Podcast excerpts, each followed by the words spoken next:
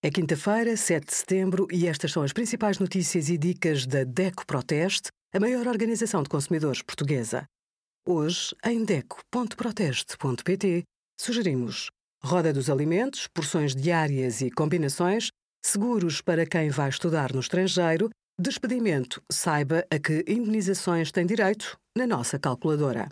As cadeiras, sobretudo de escritório, foram evoluindo para terem uma estrutura mais confortável e ergonómica numa altura em que o teletrabalho veio para ficar em muitas empresas, é fundamental ter uma cadeira no escritório doméstico que cumpra todos os requisitos para o seu bem-estar. Primeiro, tire medidas ao escritório e prefira uma cadeira regulável. Na altura da compra, leve numa folha todos os critérios que a cadeira deve ter.